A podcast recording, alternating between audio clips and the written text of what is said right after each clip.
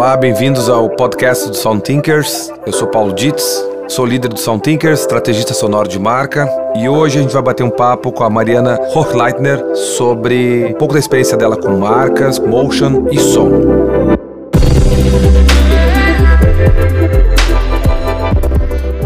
Oi, obrigada a vocês aí também. Nunca participei de um podcast, então vamos aí tentar que seja legal. Vamos sim, vamos que vamos. A gente começou a conversar há um certo tempo, né? E esse universo da marca que a gente tem muita expertise também vem se desenvolvendo cada vez mais e a gente sente que há um desafio, né, por parte dos gestores de marca e dos agentes, né, dos escritórios de branding, branding sonoro também, em ajudar de fato a, a, as marcas conseguirem se destacar em territórios cada vez mais exclusivos e, ao mesmo tempo, uh, estabelecer uma fortaleza desse discurso através dos diversos pontos de contato, dos diversos canais que a marca percorre, que é o fator da omnicanalidade. E uma das coisas que eu queria checar contigo é quais são os desafios que vocês da Future e, que tu vê hoje, né, para as marcas realmente conseguirem construir ideia experiência de marca com consistência. Eu acho que em vários pontos ali que precisam ser separados, assim, quando um cliente chega para gente, até o próprio branding em si, o cliente chega para gente com um desafio e normalmente chega com um problema, e normalmente o cliente ele já acha que ah, o problema é que eu preciso mudar, e às vezes não é esse só o problema, e a gente precisa fazer um, um, uma investigação maior sobre o mercado e tudo mais, para entender exatamente o que o cliente precisa. Eu acho que o, a consistência, essa parte de mudança e tentar inserir uma outra percepção é, para esse cliente, eu acho que vem muito mais da pesquisa e tentar até educar esse cliente para ele entender é, quais são as reais necessidades do mercado do que exatamente a execução em si, porque a execução eu acho que é quase de menos, assim, a execução que eu digo assim, ah, se vai ser uma peça de design, se vai ser uma peça sonora, ou se vai ser uma peça estratégica apenas de conteúdo, ela é só uma execução, assim, mas chegar ao ponto de qual que é essa peça e qual que é essa execução, acho que ela vem muito mais da pesquisa e, e de investigação, tanto de mercado aonde essa marca está inserida, aonde esse cliente está inserido dentro do mercado e também de compreensão de mudanças que está acontecendo na sociedade. Assim, eu acho que é um é uma mistura desses dois que fazem com que a gente chegue para o cliente e fale assim, não necessariamente você talvez não precise mudar a sua marca, talvez você precise mudar o seu discurso ou talvez o seu discurso esteja bom, mas você não está conseguindo, você não está conseguindo mostrar esse discurso, as pessoas não estão compreendendo esse discurso por uma série de motivos. E aí a gente chega com essa execução. O plano de execução é o que? Ah, talvez você precise fazer um, um redesign, ou talvez você precise fazer uma campanha, ou talvez você precise fazer apenas é, mexer no canal digital, que, que os outros canais estão ok, ou talvez seja uma mudança interna de cultura. Então, existem vários jeitos de você ou todos juntos, ou algum específico, mas existem vários jeitos de você trabalhar isso. Eu acho que a parte de investigação, eu acho que é o maior desafio. Como o branding, eu acho que como a maioria das agências hoje estão enfrentando, é tentar fazer com que o cliente enxergue o real valor dessa parte de investigação e estudo, assim, porque muitas vezes o cliente acha que é só sentar na cadeira e, e fazer. E eh, para fazer a gente precisa ter. É, é quase científico, assim, né? Ele não é tão, não é só de bonito ou feio, quando a gente fala de visual, ou quando a gente fala de sonoro também, ah, sounds good, então eu acho que eu vou fazer isso. Ele é muito mais profundo que isso e o cliente muitas vezes, isso eu acho que tanto no Brasil, quando eu estava trabalhando no Brasil, quanto aqui em Nova York, e acho que muitos outros mercados acabam enfrentando isso como desafio. Ótimo. É, o grande desafio que a gente percebe é buscar relevância para esse cliente e, e a questão de de entender exatamente o problema e as oportunidades e fazer com que, esse, com que essa marca soe de uma forma verdadeira. E isso, obviamente, em todos os aspectos, né? não só sonoro, mas muito de essência, de propósito e, consequentemente, de, de linguagem. É, com certeza. E acho que quando a gente está falando de uma percepção de marca mais abrangente, assim, também, o cliente muitas vezes ele espera um resultado é, super é, rápido, que nem a gente tem no mundo publicitário, que era um mundo muito mais. É, você tinha uma resposta muito fácil de entender, a, a, métrica era muito fácil, porque, vamos supor, você tinha uma campanha que você lançava ela no, nas mídias tradicionais e você conseguia ver o resultado daquilo muito fácil, né? E quando a gente fala de branding, a gente fala de percepção, a gente fala de estratégia, a gente fala desses pontos é, um pouco mais sensoriais, assim é, você acaba não tendo um resultado tão, tão óbvio. Ele é um resultado muito mais devagar Mas ao mesmo tempo, eu acho que ele é muito mais eficaz a longo prazo. E o cliente ele tem uma dificuldade um pouco ainda grande de entender isso. Sabe que uh, uma das coisas que a gente martela bastante é o fato de que o som, né, não necessariamente ele deveria ser uma ferramenta à parte, né, ou, ou só do, do, do, viés mais tático, né, do viés de execução. E até no histórico de construção das agências mesmo, falando de publicidade um pouco, eu sempre provoquei muito essa, essa, essa, essa visão de que porque uma agência tem que ter um DA e não pode ter um DS, por exemplo, né, um diretor de som. Uhum. Como é que tu enxerga um pouco dessa pluralidade de sentidos, né, na construção da marca? E que espaço tu acha que existe para justamente os gestores começarem e os escritórios de branding, né, trabalhar melhor isso, né? Que espaço tu acha que existe, se tu acha que existe espaço para que essas coisas possam ser trabalhadas concomitantemente? Uhum. Eu acho que elas já, já são trabalhadas é, juntos, mas eu acho que não existe uma preocupação tão grande é, em relação ao som, por exemplo, do que em relação ao visual. Eu acho que muito porque o visual ele é uma coisa mais tangível quando a gente explica. Então, por exemplo, vou dar um exemplo bem, bem besta, mas ah, eu preciso criar uma, um logo e aí o cliente ele sabe fisicamente o que aquele, aquele logo significa, né? E aí quando a gente fala de som, ele é uma coisa mais abrangente, ele é uma coisa mais sensorial e aí é muito mais difícil para o cliente compreender qual é a importância e qual é o impacto que isso vai ter na vida das pessoas, quais são os pontos de contato que você vai conseguir fazer com isso. Eu acho que no futuro cada vez mais a gente tende a ir para um profissional e aí agora falando para o profissional, você comentou de ter um, um, diretor de som, né? Eu acho que futuramente a gente vai, ter diretores de, sensoriais, assim, eu imagino porque eu acho que uma coisa, o som ele não sozinho consegue ele, ele consegue ser eficaz, assim como a imagem em movimento também não consegue ser eficaz sozinho. Eu acho que é uma coisa é, em conjunto. E por mais que você tenha núcleos trabalhando separadamente, no final você vai ter uma única, uma única marca. Então, como eu enxergo cada vez mais no futuro, eu enxergo a gente construindo, a gente construindo essas marcas bem em, em, em, conjunto com esses profissionais, assim. Então, hoje a gente tem conseguido convencer o cliente de que a gente precisa pensar na marca não só estaticamente, como em movimento. E isso significa a gente precisa criar princípios de motion, né, que a gente chama de motion principles que isso vai ser uma tradução no futuro para como, por exemplo, se essa marca resolve fazer um app, como vão ser o movimento da, é, dos botões, as interações, as interações mesmo quase que físicas, mas em digital, desses elementos em movimento. Na minha opinião, eu acho que o som ele funciona da mesma maneira que o motion, né? Ele é uma tradução como princípio, assim, né? Eu enxergo essa estratégia de marca, esse posicionamento, traduzindo com efeitos sonoros, com traduções sonoras de várias maneiras, assim como o motion. Então, ao mesmo tempo que eu entendo a preocupação de dividir, eu acho que a gente precisa cada vez mais é, integrar, sabe? Ah, incrível. Sim, uh, e é engraçado isso, né? Porque uh, a gente que trabalha com branding faz tempo, ainda parece que uh, alguns processos eles seguem ritos de décadas passadas e não se adequam a, a todo esse movimento que a gente está vivenciando de mídias que vão sendo criadas a cada dia e uma das coisas que a gente se preocupa bastante é quando a gente vai fazer uma marca sonora, por exemplo, é entender por quais meios ela vai percorrer, né? Por quais canais e ela vai estar associada ao quê? A que tipo de, de expressão visual? E é engraçado porque às vezes uh, nos chega justamente um logo fixo, um logo estanque, e a, a, provocação que a gente faz é como é que essa marca vai, ela vai ser apresentada em movimento? Como que ela vai percorrer esses diferentes canais? É sempre dessa forma? E é legal isso que tu tá falando, porque a gente acredita muito nisso, nessa questão de, de traduzir essa marca não só de um jeito estanque, de um jeito único, mas fazer com que ela caminhe de uma forma visceral mesmo, né? Verdadeira, e, e que ela converse também com esse viés de motion, que é super necessário.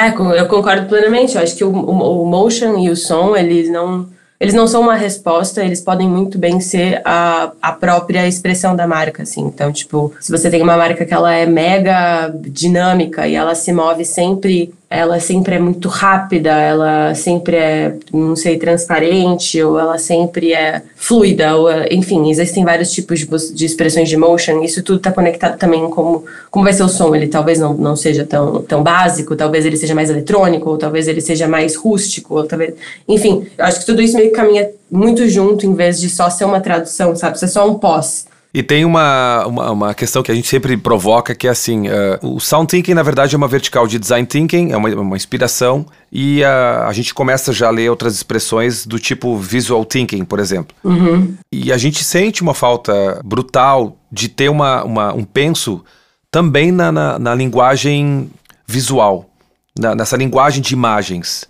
E até mesmo daqui a pouco eu tenho uma, eu tenho uma linha de conteúdos que eu vou assinar pela marca, e ou mesmo que vão combinar em comerciais, ou mesmo que vão combinar em estratégia digital. Como que eu construo essa identidade de imagem associada a som? E como que isso vai ter, que movimento que vai ter, que ritmo de, de, de frames, né, de, de edições e tudo mais? Tu não sente uma falta uh, a respeito disso? Como é que tu enxerga esse, esse viés da imagem em si? Porque quando a gente pega um material de branding, por exemplo, é super bem consolidado em nível mundial o fator do texto verbal, do tom de voz, mas a gente provoca muito a questão de cor dessa voz. Né? Eu, eu posso ter um texto ali, seja em inglês, seja em espanhol, seja japonês, português, ok. Mas dependendo do tipo de voz que eu colocar nesse texto, sotaque, inflexão, né, ritmo de fala, modulação de fala, que é o colorido da fala, né, eu consigo adequar a semântica ou até embaralhar ela, né? Na música a mesma coisa e nas imagens a mesma coisa. Eu tenho ali daqui a pouco dentro de um brand book um guia de imagens, de fotos, enfim, que a marca vai, vai se apoiar para, enfim, diversas situações. Mas será que não falta também esse, essa imagem em movimento, assim como a música? Né? Será que não falta pensar de uma forma mais macro, não só do aspecto estanque da foto, da imagem, mas pensar como é que isso poderia caminhar pelos comerciais da marca, conteúdo, material interno, assim por diante? Sim, eu acho que falta. Eu acho que está rolando um movimento de preocupação cada vez maior com motion, parte da construção da marca é, mais do que chegar na agência depois e falar assim, ah, resolvi fazer isso aqui em vídeo. Eu acho que está começando um movimento de preocupação em pensar nisso, parte do processo criativo da marca. É óbvio que é um movimento ainda muito, pelo menos na minha visão, ainda muito bebê, assim. Ele é muito parte, às vezes, de marcas de startup e algumas pequenas é, marcas que estão começando, assim. Então, eu, eu sinto que é um, é um processo evolutivo, assim, a gente tem que ter meio que paciência, assim, eu, eu trabalhando com branding faz 10 anos, eu comecei na Future porque eu fazia vídeo, né, não comecei, eu nunca tinha trabalhado com branding antes e eu trabalhava numa, numa produtora e eles estavam precisando de alguém que fazia vídeo, eu comecei estagiando lá porque eu fazia vídeo. E aí acho que agora, depois de 10 anos, é que eu começo a ver o vídeo não só como uma entrega pontual ali, ah, a gente precisou fazer um brand video, vamos fazer, mas como parte do processo criativo de marca. Então, respondendo a sua pergunta, sim, acho que falta, mas acho que é um processo evolutivo que nem a gente fica vivendo desde o começo da criação de branding, assim, porque branding sempre foi muito mais consultoria e estratégia, agora ele está indo mais pro, pro tátil. Pro tátil, é, exatamente. Então, é, acho que acho que é uma questão de tempo mesmo, assim, e também de amadurecimento de mercado, né? Acho que hoje o mercado americano ele está mais amadurecido para entender branding, ele é importante, ele não é publicitário, ele não é uma campanha, ele não é uma coisa que é, eu vou desgastar, daqui a seis meses eu vou precisar criar outro. Ele é uma coisa mais estrutural, ele é uma coisa mais de cultura, ele precisa entender muito mais sobre a sociedade, ele é uma coisa até política muitas vezes. E acho que isso está inserido no contexto de todos os assets que a gente precisa criar para essa marca, seja ele textual, visual, sonoro. E acho que as agências de publicidade ela tem, ela, elas têm é, bastante responsabilidade nisso, assim, né? E acho que elas estão começando a entender esse processo agora, né? Acho que as agências elas estão começando a evoluir para entender o branding também mais como parte estrutural e menos como uma, uma coisa passageira, e, enfim. Não, ótimo. Tem uma outra questão que nos chama atenção, que é como que o trabalho de branding se adequa também a empresas de médio e pequeno porte. Uma das preocupações que os Sound Thinkers têm é justamente dessa questão como propósito de fazer esse despertar sonoro chegar em empresas de médio e pequeno porte. E é uma coisa que eu comento muito porque, por mais que o empresário, enfim, ele seja de pequeno ou médio porte, ele tem premissas ali já introjetadas no aspecto visual de branding no aspecto visual. Então ele sabe que ele tem que ter um nome, ele sabe que tem que ter um logo, ele sabe que tem que ter né, uma, uma tipografia. né? Por mais simples que o negócio seja, ele se ocupa com questões básicas da cor, né? Então a loja conversa com a cor do cartão, a cor da loja e tudo mais. Mas no aspecto sonoro, isso é muito aquém, é normal, né? Se, se há um trabalho de alfabetização em grandes players, é normal que os, os clientes de médio e pequeno porte não tenham isso tão como prioridade. É. Como é que tu vê o branding no sentido macro evoluindo ou não para esses, esses players menores? Cara, acho que isso é uma das maiores mudanças que eu vi dos últimos pelo menos cinco anos, assim. Eu trabalho na Future e a Future é uma empresa, enfim, grande né, no mercado de branding, teoricamente. Eu não acho que ela é grande se a gente comparar com agências de publicidade, mas ela é uma, uma empresa grande de branding. Então, a gente, por ser grande, a gente é muito caro. Então, a gente tende a trabalhar mais com clientes maiores, assim. E nos últimos cinco anos eu tenho visto um movimento contrário, assim, eu tenho visto a gente trabalhar cada vez mais com também clientes de médio e pequeno porte. O que eu acho bem, é, bem legal, assim, porque a gente tem uma oportunidade de uma liberdade criativa maior, assim. E acho que isso é muito questão de educação mesmo. Eu acho que o mercado amadureceu num ponto que as pessoas começaram a entender você como empreendedor, empresário, investidor, seja lá qual que é o seu papel dentro daquela pequena ou média empresa. Você entende que o seu produto, ele é o mínimo, né? É o que você, independente do que seja, o serviço, enfim, ele é o mínimo, né? É o que se espera. O que vai fazer você se conectar com as pessoas é quem você é. E quem você é, você só constrói através de marca, estratégia de marca. E aí eu acho que isso tem bastante conexão com o que você estava falando, assim, de tipo, o cliente ele está se educando mais para entender a importância do branding do que antes ele entendia, do que antes só grandes empresas tinham acesso. Eu acho que cada vez mais as pequenas empresas elas se preocupam mais de entender que, tipo, de repente eu não preciso fazer uma puta campanha, porque hoje a gente tem várias mídias sociais que disponibilizam o acesso para você fazer sua própria divulgação ali no, na sua comunidade, ali de, é, do pequeno para o grande, do micro para o macro. Então, qual que é o mais importante? É você saber quem você é e você se expressar. Eu acho que o, o som, ele talvez caminhe no mesmo, no mesmo sentido, assim, né? Porque é mais um, é mais um jeito de expressão, assim como o visual, né? E juntos você consegue fazer mais consistentemente, você consegue falar quem você é. Só para fechar essa parte de, de marca e tudo mais, como é que tu vê a evolução necessária que o branding precisa sofrer, né? Que o nosso jeito de enxergar as marcas precisa evoluir ou, ou mesmo mudar?